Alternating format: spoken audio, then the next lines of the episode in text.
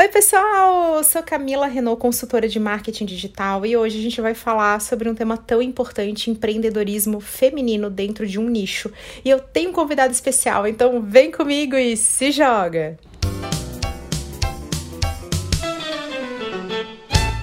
Presença ilustre nesse podcast, minha amiga Heloísa Schmidt. Que prazer ter você aqui, empreendedora, mãe, vida real total. Essa vai ser uma conversa vida real sobre empreender dentro de um nicho, oportunidades de marketing, mas eu quero passar a palavra para você, te dar as boas-vindas e pedir para que você se apresente, fale um pouquinho de você, o que você quer ser quando crescer para quem está nos ouvindo. Camila, querida, muito obrigada pelo convite. Estou muito feliz em estar aqui contigo, poder passar um pouquinho da minha experiência, né, de como foi o empreender para mim. É, então, eu vou me apresentar. Muito prazer. Eu sou Heloísa Schmidt, eu sou idealizadora do Mamãe Me Quer. Sou casada e sou mãe de gêmeas que hoje tem quatro anos. Eu sou educadora e consultora de sono infantil, então eu sou especialista no sono dos pequenos, né? Eu tenho duas formações internacionais na área do sono e eu atuo principalmente ajudando as famílias que tenham bebês e que tenham criancinhas ali com problemas de sono de todas as ordens, não fazem sonecas, não dormem bem de noite, né? Então, todos esses problemas de sono eu ajudo as famílias a solucionarem. Nossa, é uma santa ajuda. Super importante. Eu passei por isso também. A gente sempre conversou principalmente porque você é mãe de gêmeas. Vamos, vamos lá. É muito diferente. Eu passei perrengue com a Bianca para dormir. Eu fiz, também contratei consultoria de sono. Foi muito legal, me ajudou demais. Trouxe até um entendimento a respeito de outras vertentes relacionadas né, ao dia a dia de quem é mãe e teve reflexo direto no meu negócio, já que a minha privação de sono é, tinha toda uma relação até com resultados, com o meu bem-estar, com a minha disposição. E o teu. Como é que foi essa história de empreender nisso? Foi também a partir da tua experiência? Conta pra gente como é que você deu esses primeiros passos, como é que foi a tua história rumo ao empreendedorismo? A decisão de empreender veio, na verdade, quando a gente descobriu a gravidez gemelar. Ali a gente já sabia que a minha vida principalmente iria mudar bastante e que me manter no emprego formal já não seria mais possível, né? Por conta de dois bebês para cuidar e de toda uma organização em casa para gerenciar. Então, na verdade, a gente não sabia o que, que eu iria fazer porque a gente não sabia ainda pelo que a gente iria passar, né? Mas a vontade de empreender ali era uma, era uma também necessidade quanto uma vontade.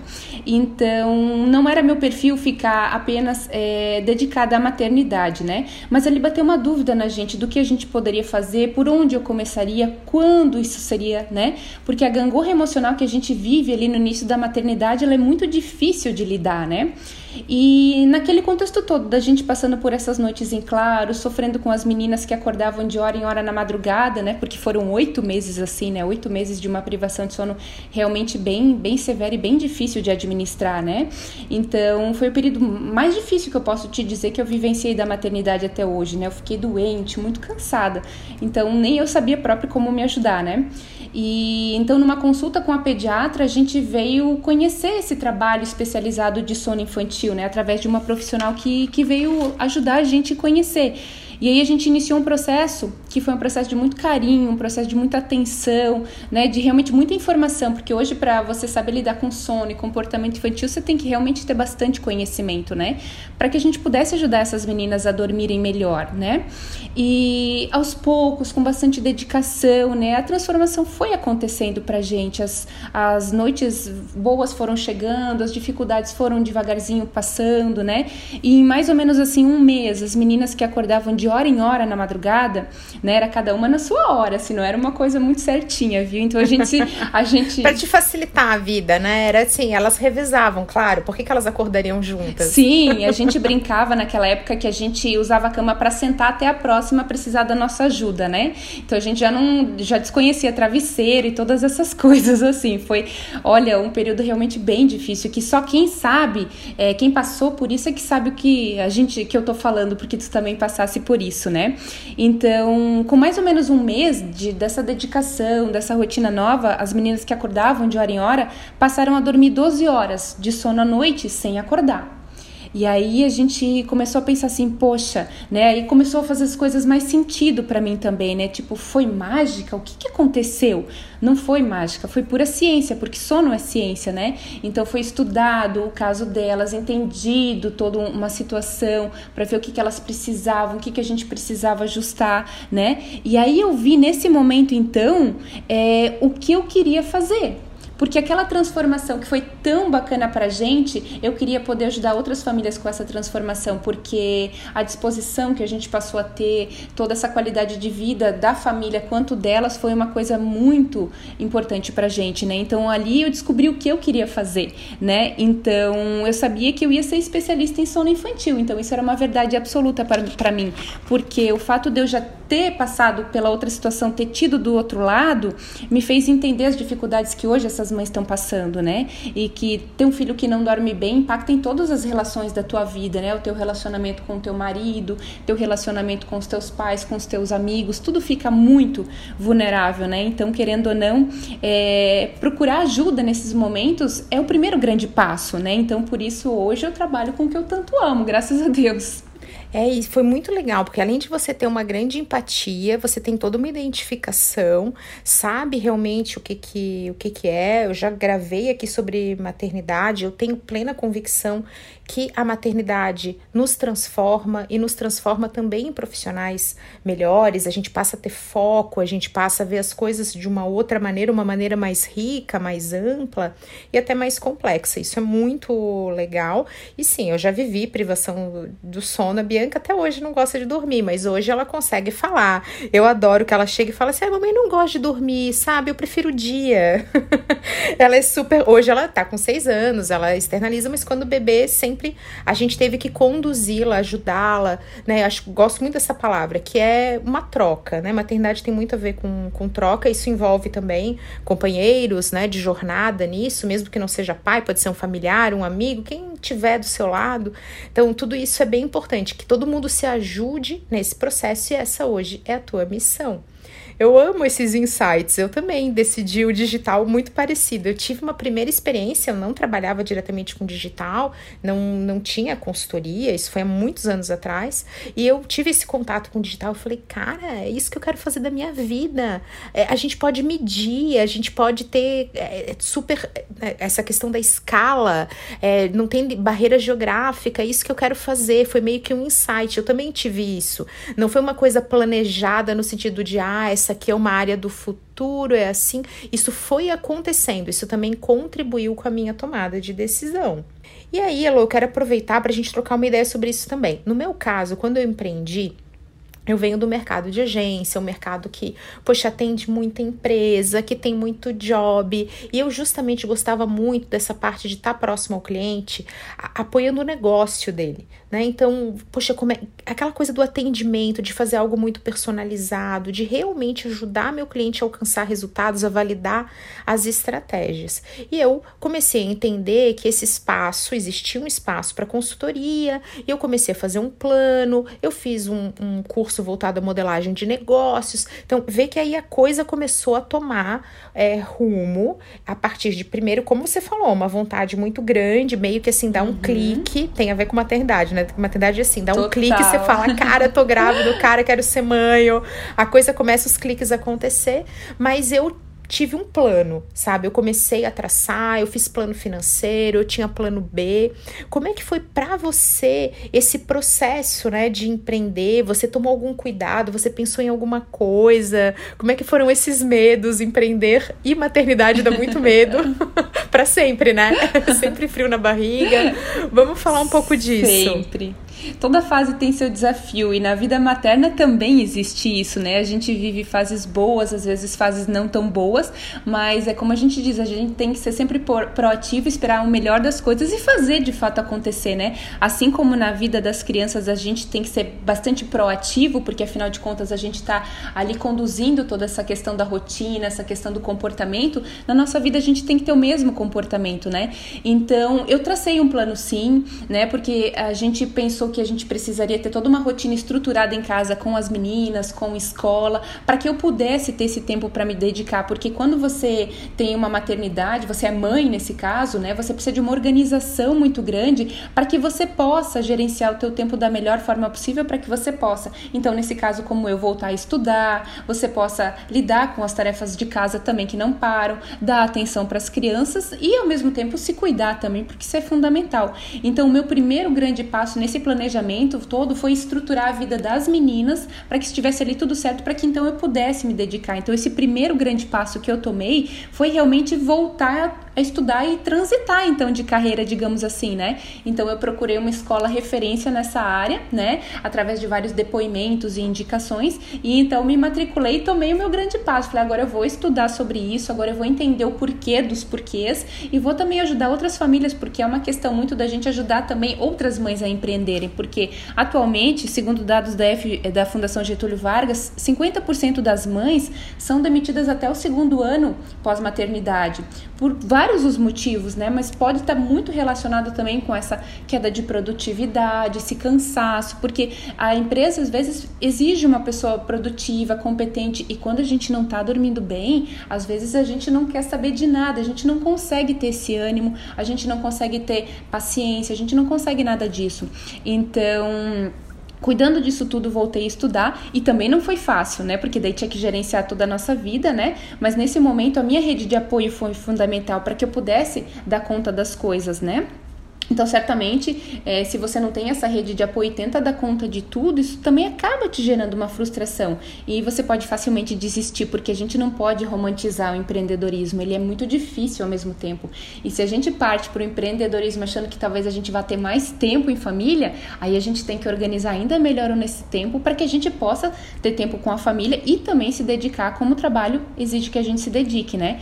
Então eu me formei na minha primeira escola, é, eu procurei uma agência de marketing, procurei profissionais de empreendedorismo e aí eu me lancei, né? Tava preparada, tinha me formado, pensei agora eu vou começar com tudo, né?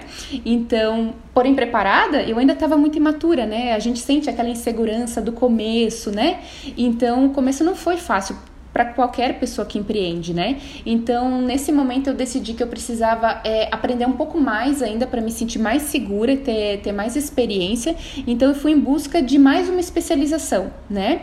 Onde eu também fui adquirindo mais experiência, eu fui adquirindo mais segurança nos atendimentos e eu achei que seria muito oportuno para mim naquele momento fazer uma mentoria de negócio, porque quando a gente é empreendedor, a gente tem que saber fazer tudo na nossa própria empresa, né? A gente tem que controlar o nosso tempo, os atendimentos, a gente tem que ser o financeiro, a gente tem que fazer tudo.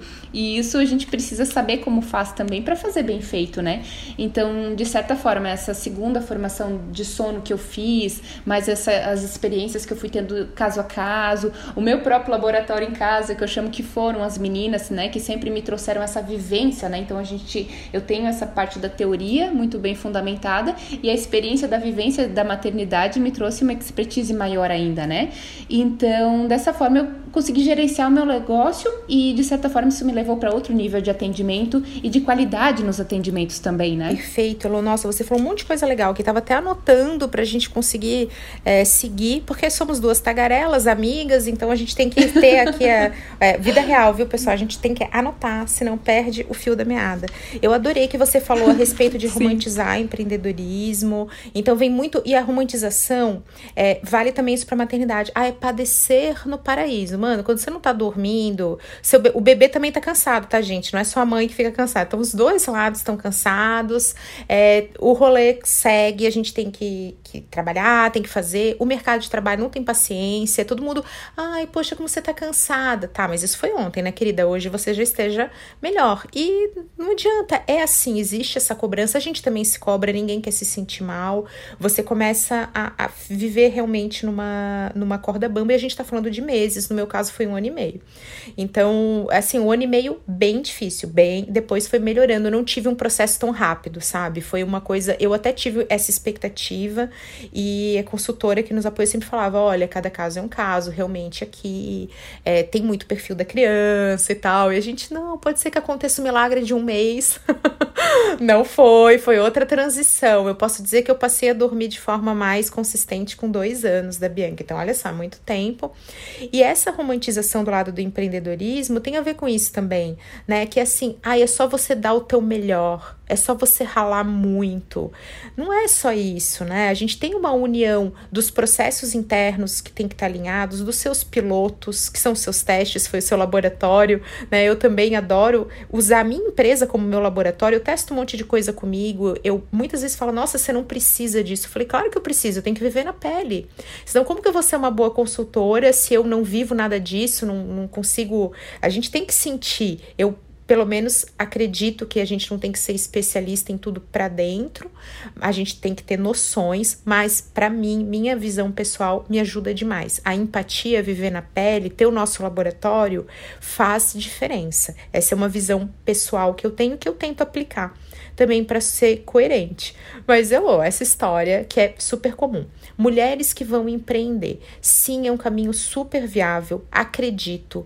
Mulherada precisa se se colocar, sabe? Realmente encarar esse desafio, se preparar e fazer para que possa alcançar o seu máximo potencial. Mas aquela expectativa de eu vou empreender para ter mais tempo, ela é uma cilada. Né? Então eu escuto isso com muita frequência. Ai, nossa, eu tô super afim de montar um negócio meu, porque aí eu posso ter mais tempo para me dedicar. E justamente percebo que é o contrário, um trabalho formal te coloca dentro de horários mais estruturados. Quando é o empreendedorismo, a gente tem que se preparar e também alinhar a expectativa. Como é que foi isso para você?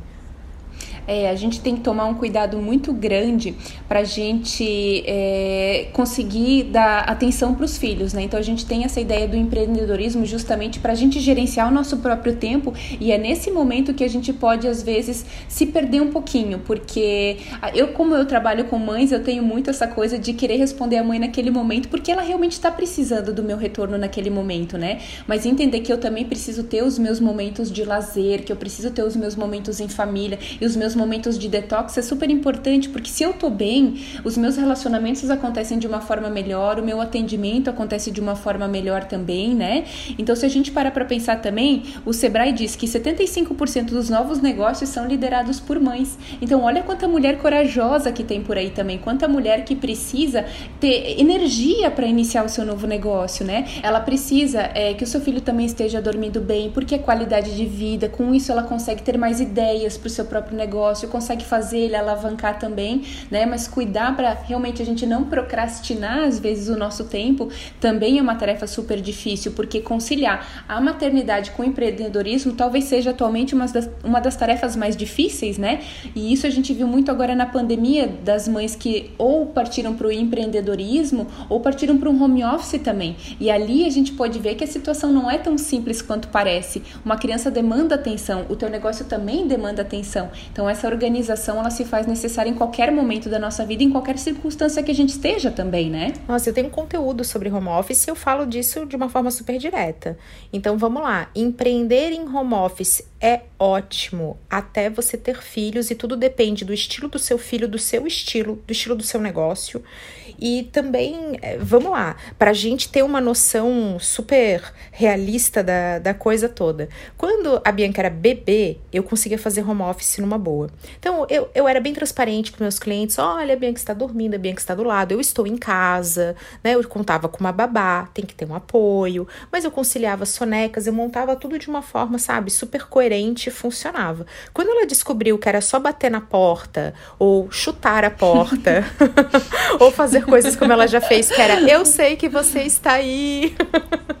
né? E aí todo mundo cai na gargalhada na reunião. E na pandemia isso acontece direto, né? Aquele mamãe já vai. Eu tive um momento com um cliente na pandemia, quando, né? Então eu tenho um espaço meu, mas eu tava em casa como todo mundo, minha filha em casa também. Ciclos geralmente de uma hora, né? Então uma hora de reunião, uma hora de atendimento, uma hora fazendo atendimento, uma hora gravando vídeo, tudo uma hora de live. E o ciclo da Bianca era de 15 minutos. Então ela não conseguia ficar uma hora concentrada numa atividade. E ela descobriu que se eu estivesse ao vivo com alguém, eu era uma pessoa diferente da mamãe, né? Então ela vinha assim, ela me testava. E aí ela percebia que eu falava assim: filhinha, a mamãe está trabalhando. E ela chegou a me olhar meio confusa, dizendo assim: ahá. Então, eu posso fazer o que eu quiser agora, porque minha mãe não vai ser do jeito que ela é, né? Aquela coisa de mãe, chega, agora não. Aquele nosso tom de voz, né? Sabe quando tem visita na sala que você fica, filhinha, por favor. né? Então, eu era total. E ela começou a pintar o set. Esses dias eu tava com um cliente fazendo atendimento, todos os executivos, e teve um momento que a, né, a gestora virou e falou: gente, um momento. Aí ela mutou o microfone, tirou a câmera, passaram-se 10 segundos ela voltou. Eu falei: ah, então agora você deu a bronca que você não estava dando antes. Ela, eu fui obrigada, né, a voltar a ser a mamãe. eu disse, isso é vida real, é assim que a gente é. Então, o home office foi super é, desafiador. Eu ainda tenho home office, ainda tenho um espaço de trabalho, mas eu é, não utilizo ele mais da, da, mesma, da mesma maneira, justamente para me adaptar. E foi isso. A mulher hoje é chefe da família, né? A mulher puxa muita coisa, ela é multitarefa, dá conta mesmo. Acho que essa é a palavra, dá conta de muita coisa. Isso é maravilhoso. E a tua missão tá ligada a isso. É, eu te confesso que eu também iniciei com home office porque as meninas iam para a escola, estava tudo certo, e aí de repente a gente se viu numa pandemia onde todo mundo tinha que ficar em casa, né? O marido não tinha como ficar em casa, ele realmente dependia do trabalho presencial, mas eu poderia ficar em home office. E aí, meu Deus, como as coisas vão acontecer? Então, hoje eu também tenho o meu espaço fora de casa, então quando eu quando eu quero ficar em casa, eu trabalho numa boa porque eu tenho o meu espaço em casa, mas eu também tenho um, escritório fora, porque realmente eu precisei daqueles momentos é, de otimização do trabalho, onde quem eu estava atendendo realmente precisava muito daquela minha atenção integral, né? Então a gente contou com rede de apoio novamente para que eu pudesse me deslocar, para que eu pudesse atender com a melhor qualidade e atenção possível quem estava precisando de mim, porque quem estava precisando de mim também estava tentando trabalhar no home office, com criança em casa e muitas vezes, Camila, não era uma criança só, eram duas crianças, por exemplo, e às vezes de idades diferentes, então cada uma com suas necessidades, cada uma com suas demandas e às vezes, né, quem está ali na reunião contigo, às vezes está com o tempo também bem contadinho e não pode, às vezes, esperar que você dê uma chamada de atenção ali de alguns segundos ou minutos, né? Então, eu tive que sim me adaptar também, como todo mundo, né, para que eu pudesse fazer da melhor forma possível para poder dar essa atenção para quem estava precisando de mim nesse momento, né? Pra gente tá bem focado. Eu me identifico assim totalmente embaixo. Então, muitas pessoas perguntam: "Mas você tem home office? Você está home office, mas você tem uma sala?" Então, eu tenho uma sala. Eu tenho home office, mas aí vem também uma coisa de estilo. Eu e a Lu, a gente é bem parecida, a gente gosta, a gente tem um perfeccionismo, né? A gente é perfeccionista em tratamento. Uhum. Perfeccionistas em uhum. tratamento, né? E nós também é, gostamos de dar, de estar tá presente de corpo e alma. A gente sempre conversou sobre isso. Nós temos uma intensidade no nosso jeito de ser. Então, quando eu estou trabalhando, eu amo fazer o que eu faço. Então, eu estou lá de corpo e alma. Qualquer divisão disso, sabe? Não estou focada, não estou plenamente ali, eu, eu sou muito aberta com isso. Tem momentos que acontece, tem, eu sempre alinho com meu cliente. Já aconteceu de eu falar, gente, tô começando a reunião, olha, tô aqui com o celular, a minha filha tá com febre, você sabe como é que mãe fica nesse caso, mas vamos começar a reunião, tô bem aqui. Eu já até alinho a expectativa, porque a pessoa nota em mim é, é, tão evidente que eu estou diferente. Durante a pandemia, gente, acompanhei colegas meus fazendo live com o filho no colo, o filho na mesa, uma plenitude. Eu falava, gente, eu queria ser assim. Eu tô na live, eu tô na live. Se eu tô com a minha filha, eu estou com a minha filha. Dá para fazer um pouquinho dos dois? Dá, mas em dosezinhas. Essa coisa de fazer essa mistura, ela acaba me cansando muito. Chega no final do dia, eu tô esgotada, eu tenho uma sensação que eu não fiz nada bem. Então, respeitar seu estilo pessoal também é importante importante, especialmente para quem é empreendedora. A gente tem que entender que cada um é cada um, a gente tem as nossas formas de ser e as coisas que nos baqueiam também, né? Para um pode ser esse foco, para outro pode ser a segurança financeira, já que quando a gente começa a empreender, a gente tem que ter uma reserva. Eu vi que você usou bastante a palavra nós, né? Justamente porque o teu marido, Rodrigo, estava super envolvido nisso também. Ele foi muito teu apoiador nesse processo, foi importante ter essa rede de apoio, até do plano B, enquanto né, a coisa não engrena, a gente não tá cheio de cliente, a agenda não lota? Graças a Deus, ele foi um dos meus maiores apoiadores, tanto quanto a minha família, mas eu posso te dizer nesse momento que ele foi de fato meu braço direito, né? Tanto nessa questão financeira, que no começo realmente não é fácil, né? Tanto quanto nessa questão da pandemia também, porque ele conseguiu, dentro da empresa, é, revezar comigo, né? Para que eu também pudesse trabalhar e atender. Então, claro, eu tive que ajustar os meus momentos de poder trabalhar, mas ele foi um suporte muito importante importante, porque daí ele também ficava com as meninas, então foi uma oportunidade muito interessante para ele também, né? E para os pais de maneira geral, porque muitos pais, é, quando trabalham presencialmente, saem de manhã às vezes muito cedo, Alguns conseguem voltar para o almoço, mas outros não. Mas enfim, às vezes chegam é, final da tarde, acabam tendo pouco contato com a criança. Então, para o Rodrigo foi uma super oportunidade dele estreitar cada vez mais os laços com as meninas, de entender o que elas queriam dizer, porque quando a gente fala sobre criança, a gente fala realmente muito sobre essa questão de observar, de entender o que ela quer te dizer e atender da forma que ela precisa. Então, ele aprendeu a desenvolver muito isso, mais do que ele já tinha, porque ele sempre é, foi muito participativo. Então ali ele fazia as próprias brincadeiras, ele fazia, ele dava jantinha, botava para dormir à noite no ritual. Então foi um desafio para ele também e uma etapa vencida, concluída com sucesso. Então foi muito legal, porque nessa época de pandemia, quando a maioria das famílias estavam nesse processo de ajustar o soninho das crianças, eu passei a atender muito à noite também, porque era quando as famílias conseguiam colocar as crianças para dormir e aí eles conseguiam ter um momento comigo também, né? Porque eu, eu sentia que às vezes eles próprios não conseguiam conseguiam relaxar durante uma reunião comigo por conta realmente da criança estar tá demandando boa parte do tempo deles. Então, eu ajustei os meus horários de trabalho também, o Rodrigo também ajustou, tudo para que a gente pudesse dar conta dos nossos trabalhos, da nossa vida pessoal, mas principalmente também dessa questão de cuidar das crianças, porque a gente está vivendo atualmente, né, Camila, um dos momentos mais tecnológicos que a gente já viveu. Então, o nosso online está disparando assim realmente cada vez mais. Mas ao mesmo tempo, as crianças também começaram a ser expostas às telas, né? A tecnologia muito precocemente.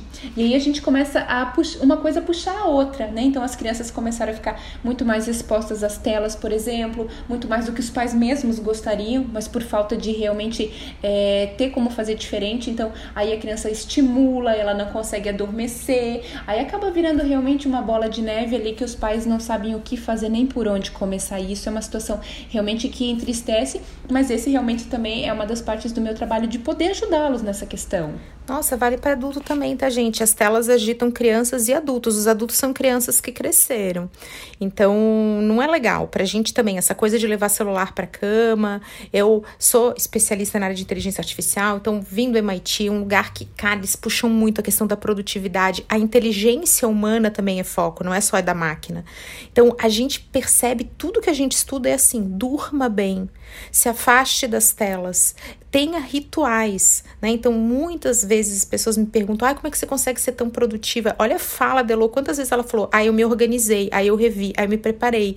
Essa preparação torna o processo de empreender muito mais prazeroso. As pessoas costumam falar: nossa, que engessado, né? Então, ai, mas você vive presa. Eu digo que é o contrário. Eu sou completamente livre, justamente porque eu sou organizada. A organização é uma liberdade, uma libertação ela parece difícil de fazer, mas é mais uma questão de prática. É só começar e a gente se comprometer. Então, ah, eu estou comprometida em, em me organizar.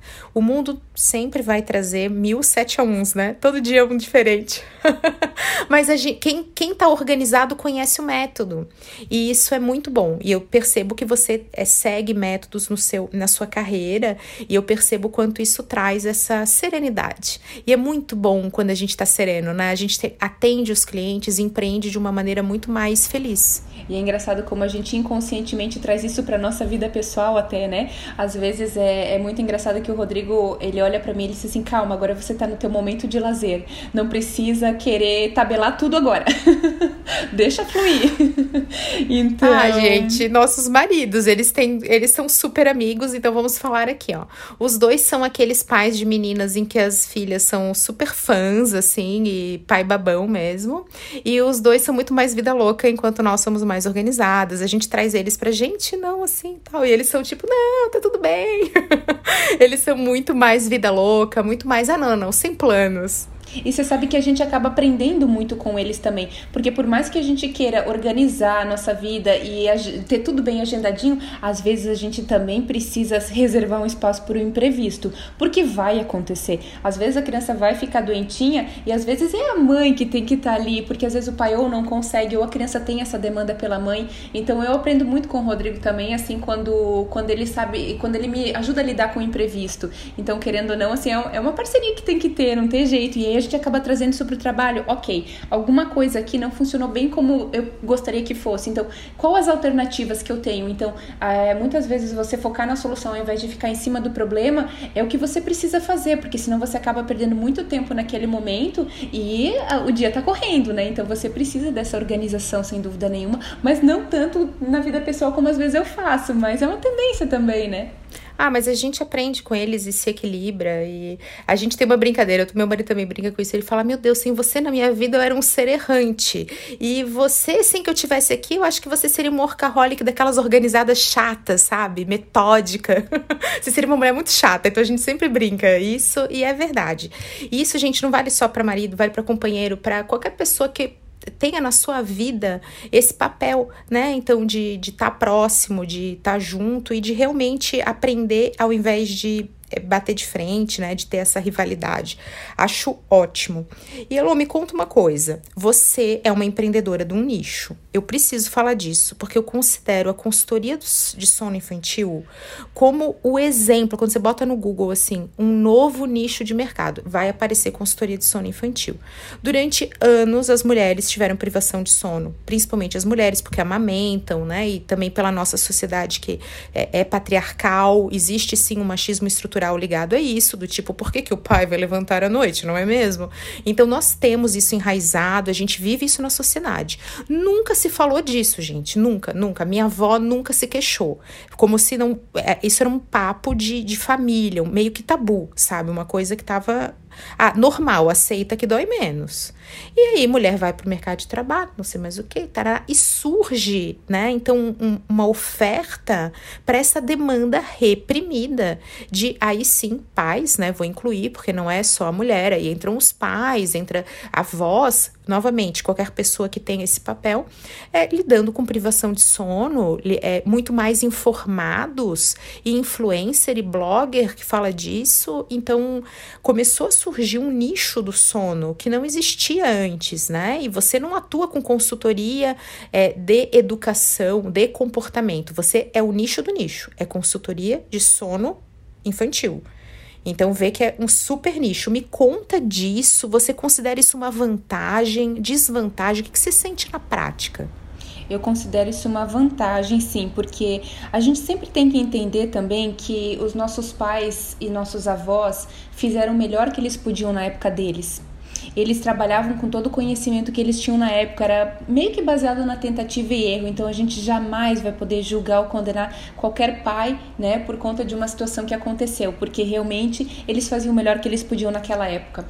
Tanto quanto a consultoria do sono a nível mundial, ela é recente também, ela tem em torno de 20 anos, né? Então, há 20 e poucos anos, um pouco mais, eles começam a estudar, começaram a estudar isso muito mais a fundo, como funciona o cérebro infantil, né? Como é que funcionam essas questões do sono. E no Brasil ela é ainda mais nova, né? Ela tem em torno de 5, 7 anos mais ou menos no Brasil e agora está sendo cada vez mais difundida, está sendo cada vez mais comentado sobre. Então, é um trabalho intenso que a gente tem para a gente poder se diferenciar em meio de em meio a tantas pessoas que também estão começando a trabalhar com isso, por quê?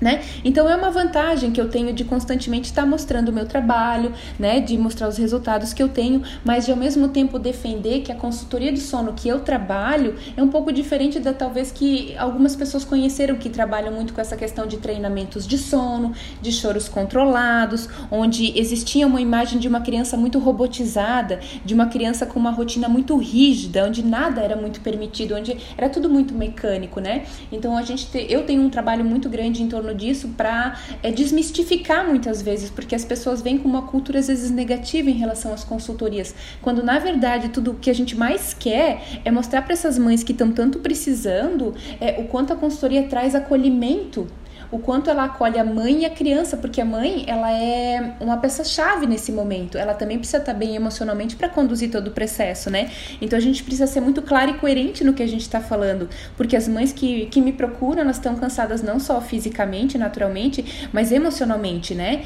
Elas precisam trabalhar, desempenhar suas atividades, né? E elas buscam e precisam dessa é, qualidade de vida, né? Que muitas vezes, devido a problemas de sono infantil, às vezes, né? Aqueles sonhos ficaram lá guardadinhos no fundo da, cave, da gaveta, aquelas memórias afetivas estão só relacionadas a uma privação de sono, né?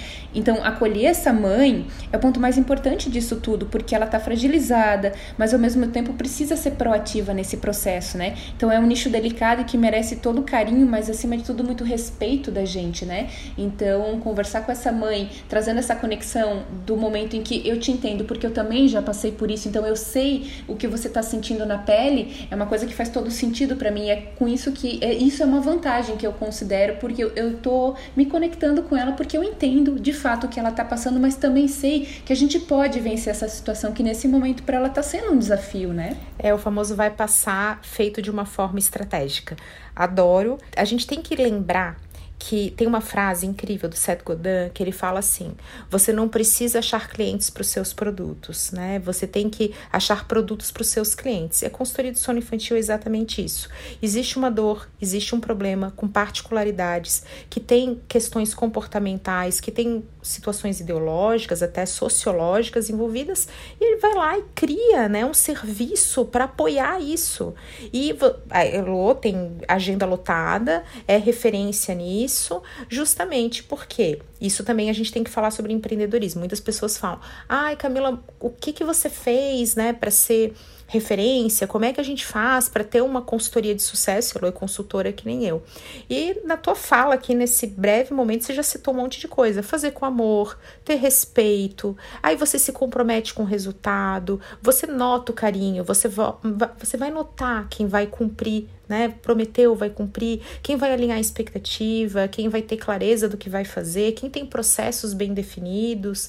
Então, olha como tem um monte de coisa que vai puxando para a gente ser é, consultor de, de sucesso, mas tem principalmente esse entendimento do onde está a dor desse, de, desse público, desse nicho. Então, ah, é uma mãe e um pai, né? Enfim, uma família, alguém que está vivendo privação de sono devido a uma criança que também precisa aprender a dormir. a criança vai aprender. Elô, olha a quantidade de coisa que dá para desdobrar daí do ponto de vista de marketing. Entra a comunicação afetiva, entra a questão de entrosamento, entra a questão da escuta, entra limite, e a gente começa a ter diferentes áreas e oportunidades para pedagogos, para psicólogos, para profissionais de diferentes áreas que vão entrar para isso, para é, enfim, profissionais identificados com essa área tão científica, a gente começa a entender como a gente vai criando nichos em cima dos nichos. Eu acho isso fantástico na área de sono. Eu acho que você pode citar aqui que tem zilhões de abordagens, é que nem digital. A gente tem muita abordagem. Exatamente. E trabalhar com alinhar expectativas é fundamental em qualquer situação, mas em relação à maternidade é mais ainda, porque a gente acaba tendo uma tendência muito natural de às vezes vezes comparar a nossa criança com a da melhor amiga ou com a da vizinha que com dois meses de idade, por exemplo, já dormiu uma noite toda e o nosso filho não. Mas meu Deus, onde é que eu tô errando? Às vezes eu não tô errando em nada, por exemplo, eu tô às vezes faltando num pequeno detalhe que a minha criança precisa para que ela também consiga fazer isso, mas principalmente entendendo o que é esperado para cada faixa etária, porque assim a gente evita uma série de frustrações, né? Porque a maternidade muitas vezes acaba gerando frustração em algumas mães porque idealiza, faz todo, faz vários planos e ali, quando a gente se torna mãe, a gente vê que muitas vezes a gente tem que recalcular a rota, literalmente para que a gente possa é, conduzir da melhor forma possível, né? Então, se tem uma coisa que é fundamental, independente do teu, das tuas, cre das tuas crenças, da tua religião, do teu estilo de vida, é dormir bem. Isso é fundamental para todo mundo, porque a, vi a vida é uma tríade, na verdade, que consiste em atividade, alimentação e sono, né? E elas têm que estar numa engrenagem que, que funcione, que rode, para que todos os aspectos da nossa vida tenham saúde, né? Então, isso é um fator realmente muito importante para as crianças, principalmente, porque a gente precisa, através do nosso comportamento,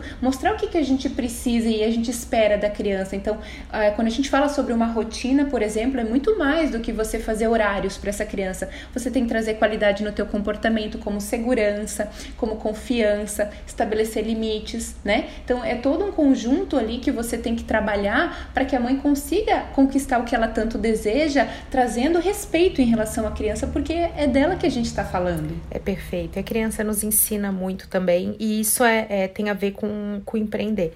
Justamente que é aprendizado contínuo. Os nossos clientes também é, nos ensinam e essa visão. Gente, é, esse papo parece clichê, né? Tudo é assim: durma bem, coma bem, se exercite. Foi mal, galerinha. Não temos saída, viu? É isso aí mesmo para 99% das coisas. Então, ai, mas meu Deus do céu, é difícil. É, é hábito, é, é rotina, é, é interiorizar, é decidir eu decidi e eu vou fazer. Que infelizmente ou felizmente, ser humano não é máquina, tá? Então esse ritmo que a gente vive não é o natural do, do nosso corpo, o nosso cérebro ele não tá preparado para essa quantidade de estímulos e de informação, mas ele fica inebriado, ele adora, né? Então a gente tem que, eu brinco, é louco, a gente tem que saber equilibrar dor e prazer. eu falo isso para minha filha, ela sempre fala: "Por que, que eu não posso comer só doces?" Ela ama doces e mas ela come muito saudável. Mas ela falou, mãe, por que, que eu não. Por que, que eu não. Eu, é, tamo junto, eu também. Eu tô brigadeiro aí, gente. Brigadeiro é vida. E ela sempre fala, mãe, por que você não come brigadeiro o tempo todo? Eu falo, filha, porque a gente tem que equilibrar dor e prazer. Uma coisa é boa, mas aí a gente tem que trazer outras coisas que fazem bem, né? E a criança, ela pega isso muito mais rápido que a gente. Parece clichê falar disso, mas se você é um empreendedor, uma empreendedora, é importante que você durma, se alimente e se exercite. Se isso não está acontecendo, o teu negócio vai sentir. Né? E a sua vida vai sentir. E o nosso. A empresa é um filho da gente, né? Eu tive um, um filho antes da Bianca, é a minha empresa né? Então eu me dedico a esse negócio e eu considero um filho mesmo. Eu tenho esse, essa, essa visão do longo prazo, eu quero que tudo corra bem, e me toma meus pensamentos, eu tô realmente presente. E é nesse momento que a gente fala também sobre não romantizar a exaustão, não romantizar essa privação de sono também, porque a gente parte do princípio que se alguma coisa na nossa vida não tá boa, por exemplo, se a gente eventualmente não, não tivesse dormindo bem, né? Nós não dormíssemos bem, sem filhos, a gente iria procurar uma ajuda para que a gente gente pudesse dormir bem também. E por que que o contrário também não acontece? Por que que quando a criança está dormindo bem a gente não busca ajuda, né? Ou seja, quando a criança não está tendo um sono de qualidade e a gente percebe isso através do comportamento dela, ela própria está te sinalizando que ela precisa de ajuda. Claro, entendendo a faixa etária em que essa criança se encontra, né? Mas uma criança acordar de hora em hora, por exemplo, com seis meses, sete meses, a gente tem que entender o que, que pode estar tá acontecendo ali, entendendo que sim, cada criança tem a sua particularidade e que às vezes a gente acaba sem querer rotulando uma criança é, por ela estar apresentando o devido comportamento, mas não porque ela tem esse devido comportamento. Que é um exemplo? Às vezes a gente acaba falando assim: ah, o meu filho é muito carente, o meu filho é muito chorão, ele, por exemplo, é muito agitado ou muito irritado. Gente, peraí, será que essa criança ela é de fato assim ou ela está assim por conta de um hormônio de estresse que está muito alto na vida dela? Então, assim como às vezes a gente faz um detox de tecnologia na nossa vida e um detox para que a gente possa é, acalmar nossa mente, ter criatividade e tudo mais, a criança também, a gente não pode esquecer que se ela tem um sono de qualidade, ela também aprende melhor, ela se desenvolve melhor, assim como a gente também. Então a gente precisa buscar ajuda pela criança e procurar ajuda especializada. Então é o primeiro grande passo, porque a gente precisa de muita responsabilidade para saber lidar e entender o que, que aquela criança que a gente está atendendo naquele momento realmente precisa, né? Precisa de olhar de fora também, gente. Esse é o papel do consultor. O consultor ele tem distanciamento emocional e até físico da coisa toda. O consultor ele está do lado de fora da empresa, do lado de fora dessa família. Quando você é a mãe, né, você vê as coisas totalmente diferente. Você tá ali dentro de um furacão que envolve a tua visão de mundo. Outra coisa, criança é muito esponja. Então, quantas vezes eu falei assim, gente, meu Deus, a Bianca está tal coisa. Era eu que estava né? Então você vai meio que provocando o efeito cascata. Muita terapia na jogada, né? Muito autoconhecimento para a gente começar a entender, para a gente começar a se escutar e também, mais uma vez, não romantizar isso de ai meu Deus, eu vivo, sabe? Não. E você falou da exaustão. Eu tenho um conteúdo sobre isso, Elô, justamente que, que ele fala assim: o que você faz da meia-noite às seis, sobre resultados além do limite, sobre quando eu fui além do limite, o que eu fiz para ir além do limite limite, quando que a gente pode ir além do limite, como fazer isso, já que sim, existe até uma situação de muito guru que fala sobre meter a cara, sobre fazer, se você não, se você quer de verdade, você vai passar um ano sem dormir, você vai passar um ano sem não sei o que, você vai passar um ano distante da tua família, porque você vai empreender, você vai ser bem sucedido, custe o que custar. E realmente custa, né? Custa a sociedade que a gente tá agora, é cheia de perrengues, cheia de problema, todo mundo muitas vezes bem sucedido, mas infeliz. E isso uhum. tem que ser levado em conta. Exatamente. Por isso que eu sempre digo assim que não é porque determinado tempo lá quando a gente fez a consultoria, por exemplo, elas tinham sete para oito meses, foi quando a gente teve a, fez a consultoria e deu tudo certo, graças a Deus. Eu passei por muitos desafios depois que às vezes eu me aconselhava com amigas que são consultoras também, porque eu estava dentro da situação e naquele momento eu era a mãe, eu não era consultora Elo, entende? Então um olhar de fora às vezes me ajudava a entender, poxa, mas está acontecendo isso, e aquilo, como é que eu posso ajustar de novo por qualquer motivo essa rotina desandou um pouquinho, né? Então às vezes você contar com outros profissionais da sua área também é muito importante, porque é de novo esse olhar de fora que te traz uma luz, porque quando você está dentro do olho do furacão, literalmente, você não sabe o que fazer e nem por onde começar. Perfeito, é exatamente isso. Essa a gente ser capaz de, de tomar essas decisões e agir dessa maneira faz super bem para nossa vida e também para nossa tarefa de empreender. E eu quero falar de desafios. Eu quero ouvir você a respeito de WhatsApp e Instagram, porque mano, trabalha com mãe. Eu sou mãe, eu sei como é que é. é vida louca, ansiedade. Eu falo isso pro pediatra, né? Pediatra é assim também, né? Então, falo, gente, pediatra não tem vida, porque depois que inventaram o WhatsApp, a, a gente quer ver mãe de primeira viagem, né? Então, fica tudo, faz consultas e, né, tem aquela coisa, tem muita mãe que é super preocupada com a saúde do, do filho e quando o assunto é não dormir, a gente tem pressa. Como é que é isso na prática? Você tem um método para lidar com o WhatsApp? Como é que funciona o Instagram no meio disso tudo? Você ser super ativa nas redes, depois até marca tua arrobinha, é mamãe me quer, né? Acho que tem que acompanhar. Arroba mamãe.mequer. Arroba mamãe.mequer. Segue lá que é topíssimo.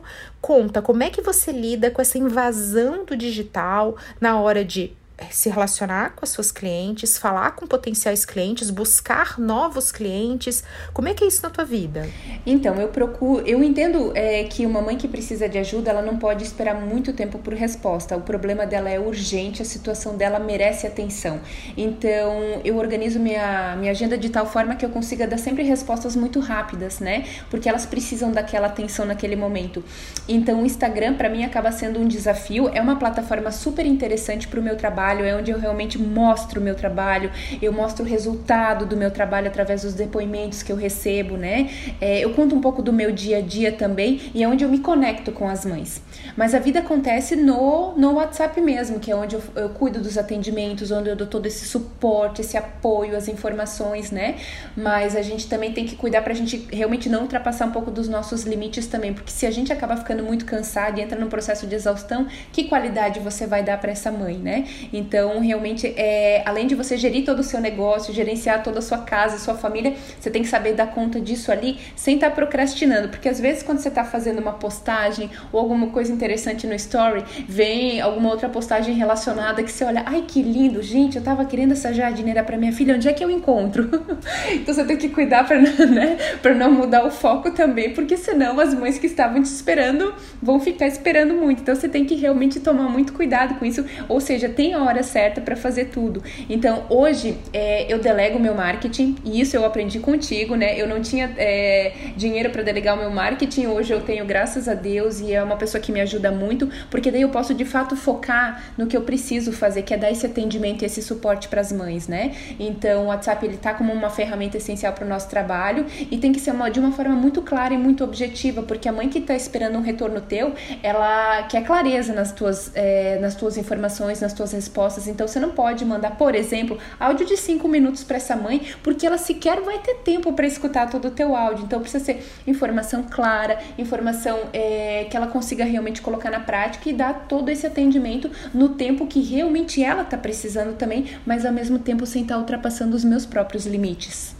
Colocar limite é super importante para ter clientes satisfeitos, porque o limite ele alinha expectativa e felicidade, né? Então, satisfação, ela é a diferença entre a expectativa e entre o que se entrega, entre o, que, o resultado disso tudo, né? Então, aí, se ficar negativo, se você tem uma expectativa muito alta, vai me atender sempre super rápido, você demorou um pouco, opa, o que, que mudou? Não tá legal, né? Então, o combinado não sai caro. É super importante colocar limites também para que a gente possa ser um bom consultor. Porque, gente, se você não bota limite nas coisas, é, você não vai conseguir ter uma padronização do seu modelo de atendimento, da sua entrega, dos seus processos. Você vai viver em sobressalto. Então, o limite é uma maneira de você dizer: ah, ok, eu tenho X unidades de tempo, que para todo mundo é igual, 24 horas do dia. Então, como que eu uso esse recurso tão importante que é o tempo? Vale muito mais que dinheiro.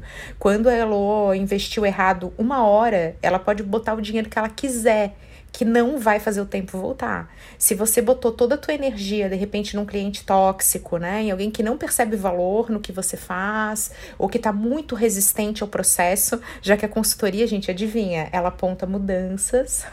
Vou contar um segredo, tá? Ela, você não vai seguir fazendo o que você sempre faz. Você vai fazer diferente. Esse é o papel do consultor, é apontar quais mudanças você deve fazer, e muitas vezes isso encontra resistência, o que é super normal, é o ser humano e suas contradições. Isso é a beleza de ser consultor. É você descobrir que aquilo que causa é justamente aquilo que não quer abrir mão. né? Então, então, sabe o que está acontecendo? Você está brincando de.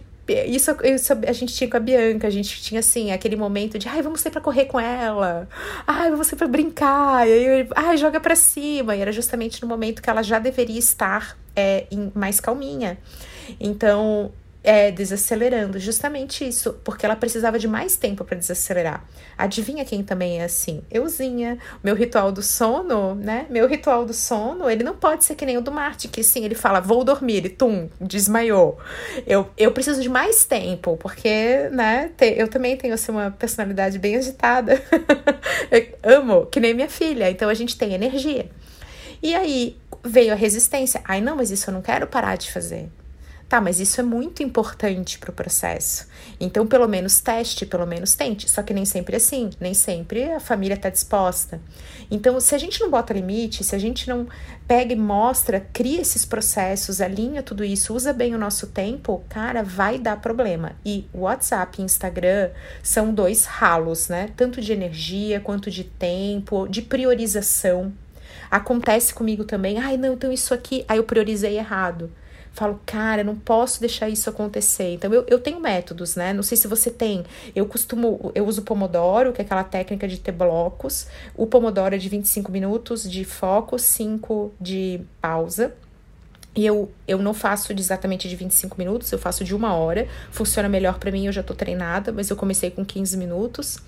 E eu também é, acabo estabelecendo limites para o uso de redes, sabe? Se eu tô assim, ah, eu vou olhar o Instagram, eu nunca deixo rolar. Eu tenho noção da hora que eu vou começar e que eu vou parar para conseguir usar melhor meu tempo. Não sei se você faz isso também, Lô, você tem assim um, um, método, uma priorização, como é que você faz? É, a gente tem que usar essas plataformas, tanto o Instagram como o WhatsApp, como coadjuvantes do nosso trabalho, eles são ferramentas fundamentais para o nosso trabalho. Então a gente tem que cuidar de como a gente gerencia isso para realmente não, não passar a ser um vilão, porque senão a gente acaba aquela uma horinha que de repente a gente se perdeu ali, a gente pode acabar sofrendo a consequência depois. Então eu também acabo usando alguns processos para realmente manter o foco. Então quando eu estou atendendo uma mãe, eu estou lá atendendo aquela mãe. Se eu estou precisando fazer uma postagem importante, eu boto meu celular um pouquinho lá de lado e foco naquele momento com alguns timers que eu também uso, né? Para que a gente possa é, entender que o tempo precisa é, de certos momentos para isso, certos momentos para aquilo, para a gente poder lidar e dar conta do que a gente precisa daquela demanda do nosso dia. E isso é constantemente também ao mesmo tempo está saindo da nossa zona de conforto, né? Então todo dia que a gente está trabalhando algum conteúdo, está trabalhando com uma mãe, a gente está todo dia saindo da zona de conforto. E ao mesmo tempo que a gente sai da zona do conforto, a gente também precisa aprender a se desacelerar, que linka realmente com isso que tu falasse com a Bianca, né? Então a gente primeiro às vezes precisa se desacelerar do nosso trabalho, se desacelerar como pessoa, para que a gente também possa desacelerar a nossa criança, para que a gente possa ajudar ela a entrar no nível de estado mais calmo, porque o que acontece? Até os 5 anos, as crianças são pura emoção, né? Então isso quer dizer que o lado lógico do cérebro delas não está desenvolvido ainda. E isso quer dizer que elas vão precisar de um adulto para se corregular emocionalmente. E quem é o adulto em questão? Geralmente o pai ou a mãe. Então por isso que é muito importante a gente prestar atenção na gente mesmo. Às vezes parar, sentar, respirar, reconectar. Então por isso que trabalhar de uma forma eficiente também te permite, nesse caso de empreendedorismo, dar atenção de qualidade para os teus filhos, né? Porque realmente é, nos momentos que antecedem o sono, tanto nós quanto das crianças, a gente precisa desses momentos de desacelerar. Estou falando das mães. Os pais é outra questão, não é não? o meu, no meu caso, é assim, tipo, vou dormir, tum. e, e, não sofre com privação de sono. Eu aprendi que isso tem até uma questão hormonal. A mulher, ela sente mais, né, a privação de sono fisicamente, é, em função de uma proteção que os hormônios mais presentes nos homens, ela, ele faz, né, essa questão mais fisiológica do corpo. E é muito, muito legal a gente falar disso até de individualidade. Olha só meu exemplo. Eu tenho isso calculado, eu aprendi isso lá no MIT, como calcular o número de horas, eu até dou, faço essa dica em alguns conteúdos aí que eu tenho. É, vamos lá, eu preciso de menos horas de sono do que o Martin. Tipo, eu com seis horas eu estou bem descansada tá? Então, com 6 horas de sono, vê que a, a, média é 8, tem gente que precisa de 10, eu preciso de 6. Só que o meu tempo para desacelerar, para ir ficando mais calmo, o meu ritual, ele é mais longo. Então, mesmo que eu não esteja efetivamente dormindo, eu já estou me preparando num ritual de sono, que eu também sigo. Isso me ajuda a reter mais informação, a lembrar das coisas, a aprender mais rápido e até a me sentir mais feliz, mais produtiva, a ser mãe melhor também. E eu e a a gente fala muito disso, né? Sempre que a gente se encontra, a gente fala, ah, então, detox de celular, as duas vão pro meio do mato, a gente não pega no celular, não mexe, não fica lá influencer tirando foto de tudo. A gente já conversou em off aqui nos nossos áudios e também pessoalmente, falando: ai meu Deus, como é que a gente faz com os stories de bastidor? Que a gente quer botar stories, mas a gente não vai estar. Ah, então a gente faz agendamento, a gente tem um plano também. Eu faço isso, mesmo quando eu tô mostrando o bastidor, que eu tô mostrando algo que tá acontecendo no meu dia mesmo, meio tempo real, eu não tô refém. Eu encaro celular e redes como um martelo. O martelo não pode me dominar. Eu decido o que fazer com o martelo. É, é uma ferramenta e eu sou usuário, eu sou agente disso, eu não posso ser dominado. Né? Então, notificações, eu tenho uma série de ações que eu tomo, inclusive de ter detox, para poder me reconectar comigo mesma e ser mãe empreendedora, uma pessoa melhor, mais feliz. Eu, eu tenho plena convicção que isso funciona e eu sei que você vive isso no teu dia a dia também, né, Lô? Eu vivo, tanto que eu sou uma pessoa que, ao contrário de você, minha amiga, eu preciso dormir bastante. Se você me deixar na cama por oito horas ou mais, eu vou ser uma pessoa completamente feliz. Por isso que o que eu faço hoje tem total relação com a minha própria essência, né? Porque talvez seja raro você ver parte das mulheres mães que digam, não, com seis horas eu tô ok. Eu tô ok pra virar pro outro lado e continuar a dormir mais um pouco, né? Mas eu, eu e... fico no zero a zero, meu povo. Não, não invejem, tá? Porque o meu ritual é mais longo. Então, eu, assim, ó, oito da noite já não pode mais ter celular, as coisas já vão diminuindo, já tem que estar tá na leitura, luz em casa, tudo amarelada, baixinha. Começa a ter alguém falando mais alto, gente, nós já estamos agora, já está escuro, nosso tom de voz é mais calmo, agora historinha, jogos tranquilos. então, o Marty fala: Meu Deus do céu, você é aquela senhorinha, né? Você é uma idosa idosa, recolhida aos seus aposentos. Eu falei, exatamente, meu amor, essa sou eu. Você sabe que uma particularidade interessante é assim, né? Se o marido ouvir isso e se isso for editado mesmo, vai ser engraçado. Porque às vezes a gente tá numa sexta-feira à noite ou num sábado à noite, assim, né? Vamos botar uma música? Vamos. Aí ele bota uma música, assim, com uma batida mais agitada. Aí ele olha para mim assim, não rolou, né? Tu vai na tua. Como é que ele fala para mim? Ele, tu vai na tua preferencial lá de Nora Jones, por exemplo, né? Eu falei, pode ser. ou então a gente. Ou então a gente tá vendo TV, assim, às vezes o noticiário tá pesado, né? Eu falo para ele, vamos mudar de, de áreas, vamos, vamos pro ame ou deixa. É tão tranquilo, você viaja naquelas casas bonitas, alguma coisa que te dê prazer antes de dormir é interessante. E aí, falando sobre prazer também, a gente tava comentando, né, Camila, sobre esse desafio de postar postar ou não no fim de semana, né? É, é, uma privacidade que você às vezes quer mostrar, mas ao mesmo tempo que você tá lá com a mão no celular o tempo todo, então você fica naquela, naquela eterna dúvida: posto no fim de semana, não posto no fim de semana, é, invado nesse momento a minha privacidade para me conectar com outras mães, né? Então essa é uma dúvida que a gente sempre vai ter. Então a gente vai lidando com equilíbrio, um pouquinho aqui, um pouquinho ali, mas entendendo que aquele momento que você tá vivenciando ali, talvez o teu celular não precisa registrar, isso vai ficar na tua memória afetiva. Então, criar memórias afetivas é muito importante. Então, a gente tem que se policiar para isso, porque se a gente não desativa a notificação do nosso celular dos amigos ou de parentes, enfim, ou de Instagram, por exemplo, a gente tem uma tendência muito forte a ir lá olhar o que está acontecendo. E aí, às vezes, aconteceu uma situação legal com as crianças, por exemplo, que você perdeu e talvez aquilo não vai retornar. Uma vez eu, eu escutei uma situação muito interessante da mulher do, do Marcos Mion. E ela disse que ela sempre faz questão de buscar as crianças na escola, por quê? Porque se aconteceu determinada situação na escola, é naquele momento ali que elas vão te contar. Se você só for encontrar com a criança depois, ela pode não te contar e você não fica sabendo. E isso eu acabo vivendo na prática. Então eu busco as meninas, gente, é um falatório até em casa, né? É muito interessante aquilo que mais pode falar ali. O Rodrigo fica até com dor no ouvido, né? Quando ele tá junto. Mas é que é interessante você realmente poder desfrutar desses momentos, né? Participar, viver. É um, eu sempre brinco, né? Um brinde é o que é vivido e não é postado. Sou a favor, eu, eu realmente defendo, sou uma profissional de digital que defende equilíbrio, menos é mais, porque vivencio no dia a dia. Então eu trabalho com youtubers, com influencers, com marcas, com empresas, com profissionais. Eu vivo na prática meu laboratório aqui também e eu entendo que mais uma vez esses limites nos fazem melhores, né? Então a prática me mostra isso, isso não é uma teoria, não é um livro, é a prática também me mostra que esses limites e seus ajustes e seus testes e seus momentos e suas fases, tudo isso que você comentou, nos ajudam demais a ser mais felizes e melhores, né, naquilo que a gente faz. Só que claro, cada um é cada um, cada vida é cada vida e ninguém é obrigado a nada, nem precisa fazer tudo igual. Exatamente, e eu te confesso que eu aprendi essa questão dos limites no meu próprio trabalho da maneira mais cruel, né? Ou seja, era meia-noite, às vezes eu tava lá no Instagram programando alguma postagem ou pensando em algum conteúdo e eu olhava era meia-noite e aí eu tinha compromisso cedo no dia seguinte. Então eu própria comecei a entrar no estado de privação de sono e o pior ainda, a qualidade do meu sono estava diretamente comprometida.